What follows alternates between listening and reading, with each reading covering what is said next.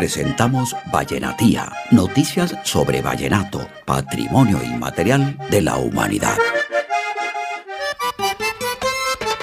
El cantautor Omar Geles superó a su hermano Juan Manuel en el arte de tocar el acordeón, a pesar de que fue aquel quien recibió el primer instrumento que llegó a la familia. El acordeón terminó en manos de Omar, quien lo ensayaba a escondidas, especialmente cuando su hermano Juan Manuel se ausentaba del hogar. Mí me ponía a vender dulce por la calle, empanada, todo lo que hacía, yo salía con una tártara a venderla y ya yo tocaba acordeón a los 10 años, 11 años, me reconocía mucha gente y yo le decía, mamá, pero si yo, ya yo soy acordeonero, ponga Juancho.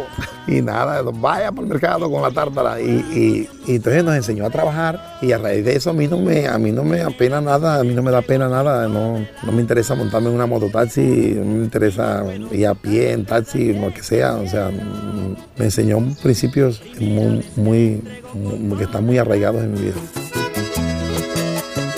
Vallenatía, noticias sobre vallenato, patrimonio inmaterial de la humanidad. Presentaron Ministerio de la Cultura de Colombia, Gobernación del Departamento del Cesar, Alcaldía del Municipio de La Paz y Fundación Caribe en la Sociedad del Conocimiento. Voz Luis Mendoza Sierra.